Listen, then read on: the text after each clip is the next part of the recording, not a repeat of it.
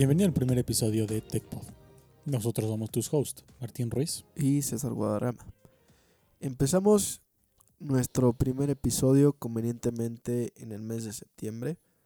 Un mes muy cargado de, eventos tecnológicos y, de lanzamientos. Justo el día de ayer tuvimos el Apple Event que discutiremos más a fondo un poco más adelante. Sí, eh, spoiler alert, no hubo presentación del iPhone, eh, ese todavía queda pendiente para los próximos meses. Pero hemos tenido lanzamientos muy interesantes de teléfonos en, la semana, en las últimas dos semanas. Eh, hemos tenido evento de Samsung con Galaxy Fold. Hemos tenido evento de Microsoft, Surface Duo, muchos foldables. este nuevo tren, llamémosle, eh, ha sido muy interesante y inclusive la última propuesta de, LG con, con, este teléfono que, que sale una pantalla... Se, se, dobla en un ángulo de 45 grados. De 45 grados. Como los teléfonos que teníamos anteriormente, que le dabas vuelta a la pantalla y salía un teclado abajo para poder escribir más rápido. No sé cómo esto va ahora con las pantallas táctiles, pero está, está curiosa la, nueva propuesta. Continuando entonces con los últimos lanzamientos, nos gustaría iniciar con ah, una marca que ya conocemos, que es GoPro. Hizo el lanzamiento el día de hoy de la nueva Hero 9 Black. Como ya sabemos, GoPro es una marca que hace cámaras de acción. Y la nueva Hero Black tiene unas características muy interesantes.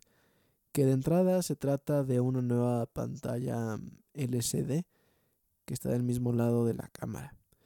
Entonces, esto es muy conveniente para creadores de contenido en donde ellos salen en, en el video la mayor parte o todo el tiempo. Entonces con esta pantalla que da hacia ellos es más fácil que puedan ver en qué parte están de la toma. Seguido de esto tenemos ventaja y desventaja, que es un cuerpo más grande. Como principal ventaja, obviamente tenemos, eh, debido a que tenemos dos pantallas, el consumo de batería va, va a incrementar. Pero justo GoPro pensó en esto y el cuerpo lo hizo más grande para poder albergar baterías más grandes. Eh, eh, ellos prometen una autonomía mayor con un incremento del 30%. Pero la, desventaja es que todos aquellos sus clientes que ya tenían, están invertidos en el ecosistema de aditamentos, pues algunas carcasas y, las baterías que, que, venían siendo de un tamaño estándar las últimas ocho generaciones y las podías reutilizar en este nuevo, en este nuevo cuerpo ya no va a ser Yo posible. Yo creo que es parte de un nuevo giro a, esta cámara, pero habrá personas que no les está que no les va a gustar este cambio.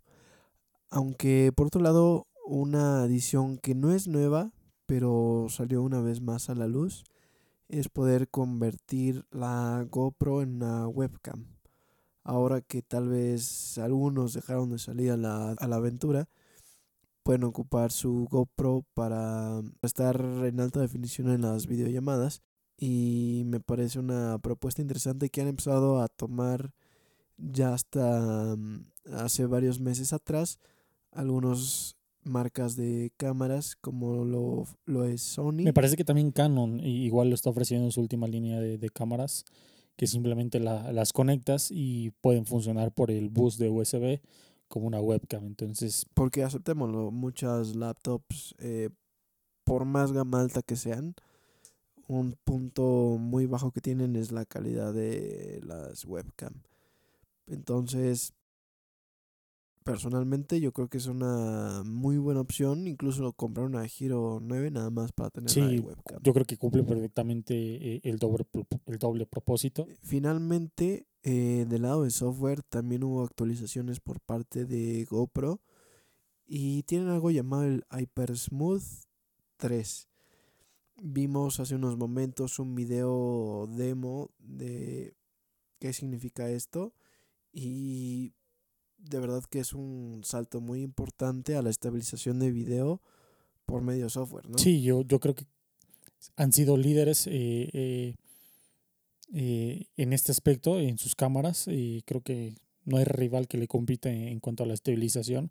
Y realmente se ve muy estabilizado eh, el, producto final y no requiere realmente la necesidad de, un gimbal o de un estabilizador interno, externo. Eso es lo que hemos escuchado acerca entonces de la Giro 9, una propuesta muy interesante que hace que se ponga al nivel de la competencia y dando un poco más. Sí, yo creo que en esta última iteración escucharon y entregaron lo que más pedían los clientes y sobre todo algunas de las funcionalidades que, que no estaban entregando a diferencia de su competencia como la Osmo Action de DJI. Y siguiendo con lo que estábamos hablando al principio, que es el Apple Event, tuvimos dos propuestas interesantes, que son nuevos productos para Apple Watch y el iPad.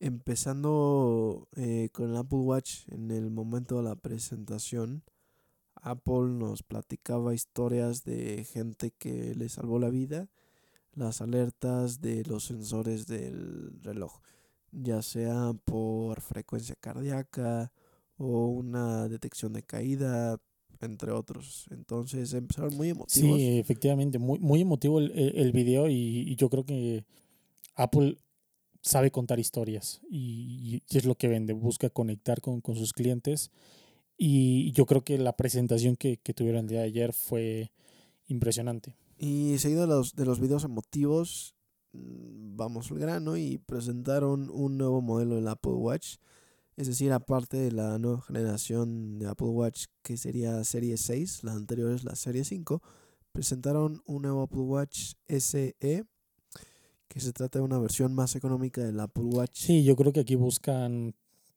tener una mayor demografía y impactar y comerse otros mercados. Yo creo que un mercado más de, gama media eh, y buscan cumplir otras funcionalidades igual para hicieron el demo para poder darle el dispositivo a, pequeños sin la necesidad de darles un teléfono inteligente. O, a personas mayores que, por ejemplo, buscamos algunos estar al pendiente de ellos, de su ritmo cardíaco, que todo esté en orden, su ubicación, que podamos estar en contacto con ellos sin la necesidad de que las personas adultas eh, tengan que manejar un aparato, voy a decir, más sofisticado como lo es un smartphone.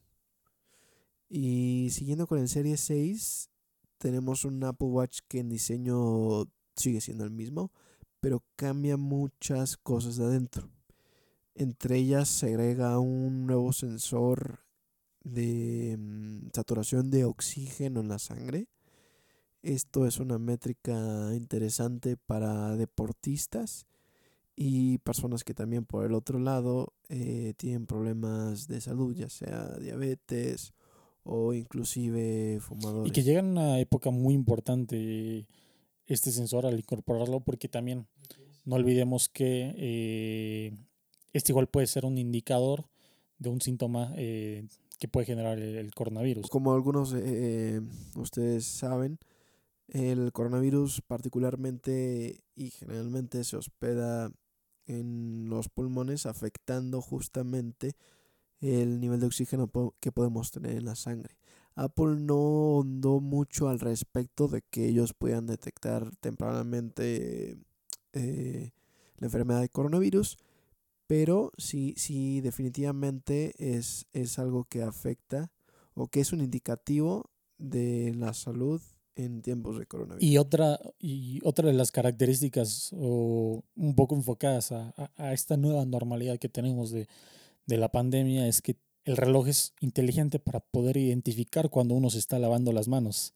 Eh, esa, esa, característica me parece también un tanto simpática, pero sí, eh, esto lo logra escuchando el correr el agua y los sonidos que haces con las manos para detectar, oh, este cuate está lavándose las manos, entonces empezamos a contar.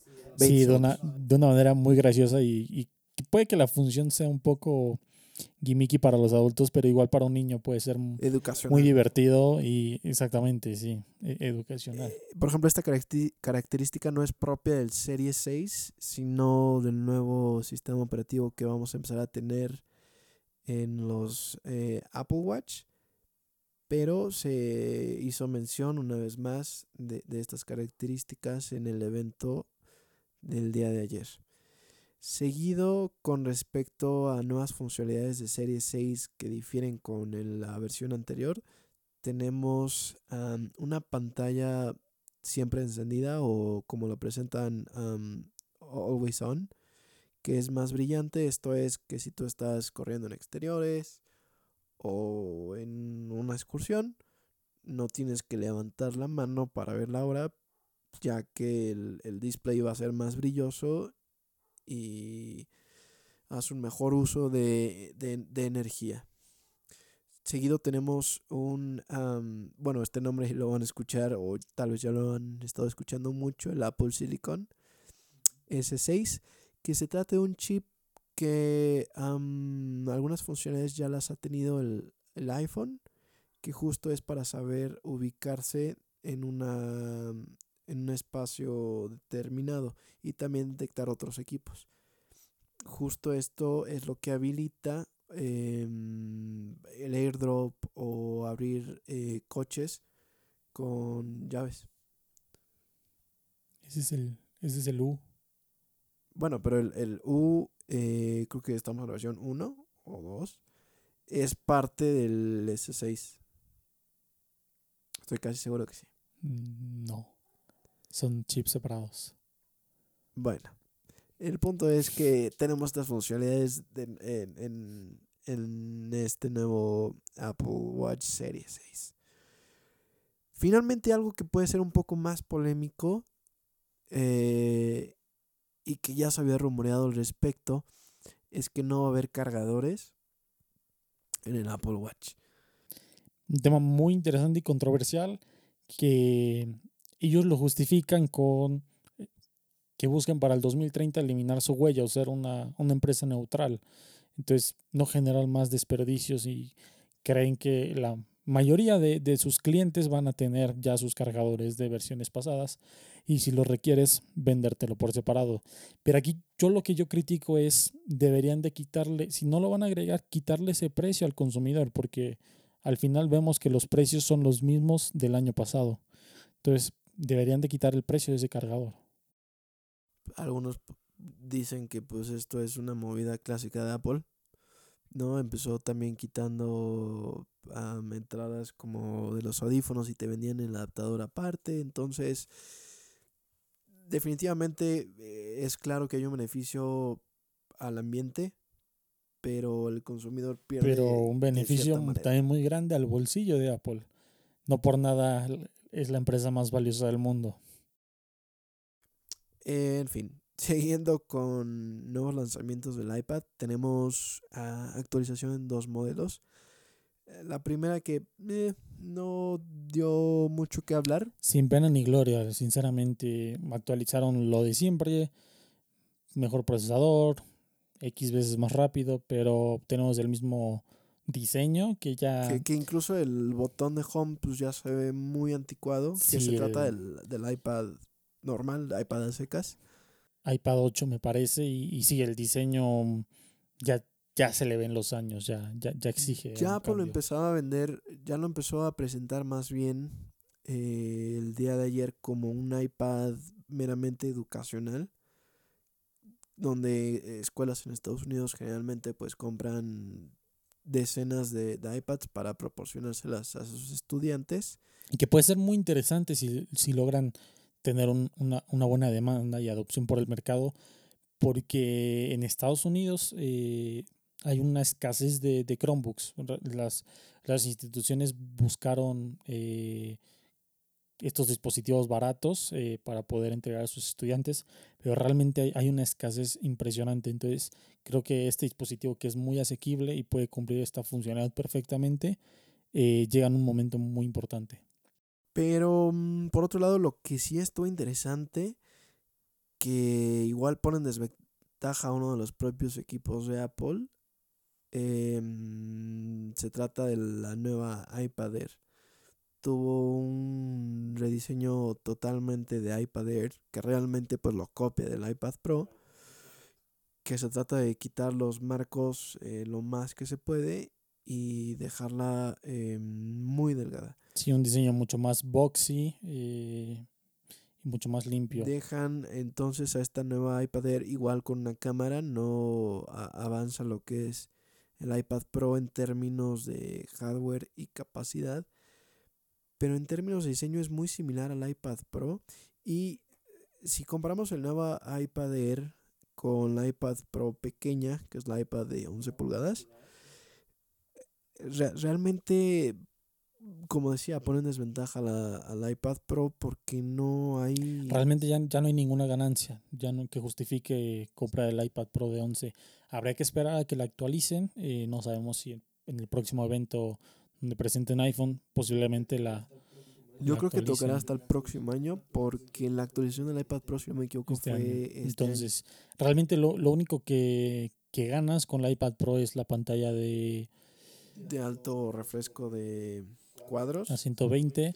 las dos cámaras, el nuevo sensor LIDAR que pues nadie usa realmente, ni siquiera hay aplicaciones es que realmente muy poco de este aprovechado. sensor. Y pues bueno, hasta ahí acabó la iPad Air. Realmente interesante, creo que tenemos nada más el Serie 6 del Apple Watch y el iPad Air en términos de hardware. Lo emocionante que, o- o algo que no todos estaban esperando, es acerca de servicios. Algo que se ha comentado últimamente o, que se ha visto también es que Apple busca moverse cada vez más hacia el área de servicios, no solo venderte el equipo y ya, sino también engancharte de cierta manera en algo que te puedan rentar, es decir, un servicio de música, ¿no? Tenemos que ex- existe Spotify, entonces Apple sacó posteriormente Apple Music o tenemos Netflix y Apple tiene Apple TV Plus, etcétera. Entonces eh, presentó un nuevo servicio que añade a su cartera de servicios que es Fitness Plus. Me parece una movida interesante. Fitness Plus básicamente es eh, clases en línea y de diferentes disciplinas para ejercitarse, y yoga, eh, aerobics, entre otros. Y esto se claramente se añade a todo el ecosistema, es decir, puedes iniciar tus ejercicios en el Apple Watch, ver el video instru- instruccional, perdón, en el en el en Apple tu TV iPhone o en tu iPad, iPad, en sí. el Apple TV. Y claramente eh, esto tenía que costar algo, ¿no? Entonces Fitness Plus tiene un costo mensual, creo que era de 14 dólares. 7.99, 7.99. Un precio relativamente bajo, Y- pero lo interesante es que ya con tantos servicios de suscripción, que era entonces música, el de series y películas y videojuegos, Y storage añade- en la nube con iCloud. eh, el storage en la nube, se añade entonces Fitness Plus. Entonces Apple ya arma un bundle, es decir, un paquete con todas estas suscripciones que le llamó Apple One, que mm, viene con una propuesta muy buena con todos estos servicios y a un precio muy bueno. Al final terminaba por una familia de hasta seis personas en 29 dólares. 29 dólares eh, la, la opción premium que, que incluye los seis servicios que hay que aclarar. No está disponible en todos los, en todos los mercados o en todos los países. Por ejemplo, Fitness Plus no estará disponible en México en su sí, en su lanzamiento. lanzamiento inicial. Pero a pesar de eso, el, entonces estos 29 dólares se terminarían trasladando a 700, 800 pesos tal vez al mes. Pero por seis personas y por todos estos servicios, me parece una propuesta muy buena. Algo que te incluye, digamos, en cierto grado lo que ya te ofrece Netflix, Spotify. Sí, yo creo que si ya estás pagando dos, tres servicios ya vale la pena. Igual en que no explotes del todo, pero simplemente tenerlos en el bundle, en el ecosistema, creo que es una, una opción muy atractiva eh, y que busca al, al final del día quitarle quitarla a, a Spotify y a Netflix muchos suscriptores. Que a final de cuentas esta guerra de servicios se trata de quién haga más contenido original. Netflix al principio veíamos que tenía muchas películas que ya existían, pero poco a poco y en algún momento hizo un boom, de que todas las películas o todas las series que salían en la primera pantalla es original de Netflix. series originales. Que ese fue el primer step de Apple. En, por ejemplo, en Apple TV Plus, em, to- to- todo es original de Apple. Entonces, vamos a ver este paso que lo, ha- que lo hagan muchos más. También tenemos este Amazon Prime, Sí. que también hace contenido original y también busca venderte todo en un solo bundle. Sí, con Amazon Prime, donde te incluye Amazon Prime Music, las series, las películas y los envíos gratis. Y hablando un poquito de guerras, hable- Hablando un poquito de guerras, eh, hablemos un eh, poquito acerca de Apple versus Fortnite. ¿Qué está pasando? que creo que es un chisme que pues ya lleva tiempo, que tal vez eh, no lo tengas muy claro, pero mm, ¿qué pasó? Tal vez tú no lo sabes, pero Apple dice que por eh, tú como vendedor de videojuegos o de aplicaciones a través de su plataforma que es la App Store, tú debes de darles a Apple el 30% de tus ganancias. Así, no hay más. Eh, ya sea que tú estés haciendo series o que estés haciendo un videojuego o que estés haciendo una app de edición de fotos, el 30% de tus ventas que se haga a través de la App Store tiene que ir a Apple. Entonces, ya tenemos que um, Unreal Studios, que es el, la empresa que crea Fortnite, ya tenía mucho tiempo trabajando con Apple y Fortnite pues ya tiene tiempo en, en los dispositivos iOS. Sí, tiene una, tiene una gran cantidad de, de mercado y, y- y de, de usuarios. Ya- entonces ya tenía tiempo con Apple, pero ¿qué pasó? Que Fortnite empezó, eh, sacó en, en, el, en Fortnite para iOS eh, un nuevo método de pago que no pasaba a través de la App Store y eso incumplía las reglas de, de Apple, porque Apple lo que exige es que todos los pagos que se hagan a, a tu aplicación pasen por Apple para que ellos jalen automáticamente ese 30%. Entonces Fortnite hizo eh, un método para saltarse a la App Store. Y, y fue muy curioso porque tenían las dos opciones. Para, en las microtransacciones tenían tal- tanto la opción a 9.99 dólares y decía opción de pagar con Apple, pero si nos pagas a nosotros directamente, tan solo te va a costar 7.99. Entonces dejaba muy claro de Que, que, que es más caro utilizar El- el eh, servicio de Apple. como intermediario. lo cual obviamente dentro de las políticas de, de utilizar el App Store de Apple es algo que, que, que no, no- no está permitido. Y bueno, entonces lo que pasó al final es que Apple le dijo, oye, esto no está bien. Fortnite dijo, déjame en paz. No es justo que te comas el 30% de las ganancias. Pero el Fortnite también tiene, tiene, ya, ya estaba preparado porque al momento de que Apple le dice va para atrás tu aplicación y la bajan, Fortnite ya tenía preparadas demandas para Google, demandas para Apple y hasta un, un video muy cómico y promocional eh, haciendo Que hace parodia un video que hizo Apple en sus orígenes. en, en este video muy famoso del Super Bowl donde Apple eh, lucha Muestra a justo una persona que quiere desmonopolizar. a- a- y, y va contra IBM y, y ahora esta parodia va eh, tratando de desmonopolizar a Apple. Que, que justamente y curiosamente, no, no sé, pero como tú decías, Google y Apple toman este mismo corte de 30% de las ganancias. Sí, ambas de las plataformas. Hay un poco de, de contexto y diferencia. Cómo funciona la, la tienda de Google o, o cuál es el argumento de Google. Porque se ha, se ha hecho mucho más ruido con Apple. Pero lo que Google defiende es que en Google tú puedes tener tiendas alternativas, que es algo que está peleando Epic, eh, la empresa detrás de Fortnite, tener tiendas alternativas eh, en iOS, que en Android sí las hay. Recordemos que los dispositivos Fire de Amazon tienen su propia tienda. Y aparte puedes hacer sideload de application, es decir, bajar directamente tu aplicaciones a tu dispositivo e instalarlas sin pasar por, por ninguna tienda.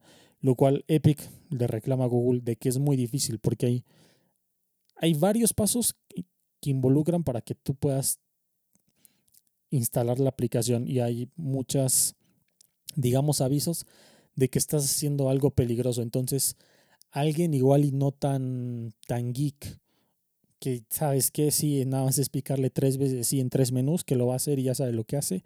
Pero igual para el usuario regular es meterse a, a cositas y, y, Google te lo pone muy claro. ¿Estás a punto? ¿Estás seguro? ¿Deseas confirmar? ¿Estás seguro? Esto puede ser dañino para tu teléfono. Entonces, eso es lo que pelea Fortnite, de que tampoco es muy sencillo. Apple, por otro lado, pues no te permite bajar una aplicación por otro lado que no sea la App Store que a mí en lo personal me parece adecuado para proteger su plataforma, pero yo como desarrollador sí admito que es este injusto el ese corte del 30%. y este, este corte de 30% realmente es un poco arbitrario y viene desde las tiendas físicas, que es lo que tiendas de videojuegos te cobraban por tener tu, juego en display en, en Anaquel, pero esto involucraba distribución, involucraba muchas más cosas. Y no quiero decir que no involucre dinero mantener el App Store, porque claro.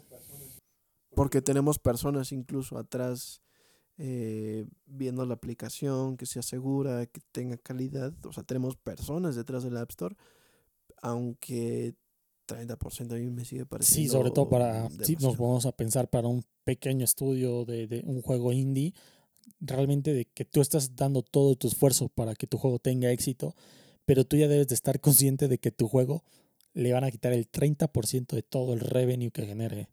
Entonces, de por sí es difícil generar un videojuego y que te estén quitando el 30%. Entonces, eh, otro de los argumentos que pelea Epic es que hay otras empresas muy grandes que tienen acuerdos, digamos, por separado o, exclusiones a, esta política del 30%. Empresas como Netflix, empresas como Amazon, únicamente tienen un recorte del 15%. Porque entran ahí dentro de una categoría especial que hicieron de contenido de televisión o de películas. Entonces, por ejemplo, a, Netflix y a Amazon, en la compra de series, no les quitan el 30%. Entonces ahí es donde Epic lanza la mano y dice, oye, ¿esto va a ser parejo o no? Porque parece que con unas empresas muy grandes que sí tienen mucho más poder sobre, sobre ti, a ellos sí los escuchas, pero a nosotros más pequeños nos tenemos que aguantar. Bueno, pequeños entre comillas, porque Epic Games sí es un estudio grandecito. Y eh, ellos son dueños de un motor eh, de videojuegos que se llama Unreal Engine, que es demasiado popular, que curiosamente ellos también toman un recorte similar o incluso un poco más grande del 30% por utilizar su motor de videojuegos. Entonces igual eh, eh, se critica ese modo que lo ha visto eh, Epic Games, que por un lado dice no está bien que me quiten el 30, pero por el otro lado quita más a estos verdaderamente estudios pequeños que utilizan su motor, aunque hacer un motor de videojuegos es mucha mayor cosa. Claro, y, y no olvidemos que también Epic Games lo pone en la lo pone en la demanda que le hace a Apple que él quiere meter otra tienda dentro de, dentro de iOS. No olvidemos que tiene para, para Windows, tiene la Epic Store, donde ellos distribuyen videojuegos ahí. Entonces, yo no creo tanto de que Epic esté siendo tan benevolente o, siquiera que esté peleando porque está perdiendo mucho dinero por ese 30%, porque tiene una cantidad de usuarios inmensa y está perdiendo cada día, día con día más dinero porque no está su aplicación y simplemente le podría pagar el 30% quitado de la risa a Apple. Pero realmente lo que yo creo que ellos quieren es tener su tienda dentro de iOS como la tienen en, en Windows. Y ellos, el, el argumento que hacen es que cuando ellos distribuyen para Windows, ellos únicamente toman el 12%, que igual me parece que tampoco es muy bajo, eh, digo es menor del 30%, pero sigue, siguen haciendo la misma práctica de quitarle a los desarrolladores dinero por tener su, plataforma. Pero lo que ellos dicen es que las consolas, porque transacciones de consolas de Fortnite, igual Microsoft y PlayStation se quedan igual el mismo 30%. Pero ¿por qué no han reclamado ahí? ¿O por qué no han peleado? Y dicen que porque las consolas usualmente se venden inclusive con un déficit, es decir, que Microsoft y Sony inclusive están perdiendo por cada consola que venden y ellos piensan recuperar la inversión por cada juego o por cada transacción que haya después, a diferencia con Apple de que ellos te venden el dispositivo y ellos obviamente le ganan al iPhone, tienen un muy buen margen y adicionalmente, como ya platicamos con todo lo de los servicios, ellos siguen generando ingresos. Apple y Google. Google o los fabricantes de Android no tanto, porque Samsung igual te vende el teléfono y todo el dinero que pudo generar fue con esa venta. No tiene muy fuerte la parte de los servicios. La parte de los servicios, porque al final todos corren Android y Android es de Google, entonces ahí ya el dinero pues ya se va a, otra, a otra compañía. A fin de cuentas, habrá que ver cómo termina esto. Siendo muy cuadrados, Fortnite no cumplió con su contrato, entonces quien al parecer las tiene más de perder es Epic Games. Habrá que ver en los próximos días cómo, o las próximas semanas más bien, cómo avanza esto. Sí, parece que esto sí puede tomar varias semanas en desarrollarse. Y si el argumento más fuerte de Apple es tú firmaste mis términos, ¿juegas con ellos o no juegas? Y para finalizar, tenemos eh, un último lanzamiento de una tarjeta gráfica, la RTX 3080 de Nvidia. Sí, Nvidia presentó eh, en las últimas semanas su, su serie 3000, RTX 3000, y presentó tres tarjetas de video muy interesantes y, creo que en un tiempo muy preciso. Eh, la nueva arquitectura se llama Ampere y creo que trae unas funcionalidades muy interesantes. Eh, y yo creo que vale la pena hacer el upgrade eh, en cuanto a, performance. Estas tarjetas las presenta justo semanas antes de que se anuncien los precios de las consolas de nueva generación. PlayStation 5, Xbox One.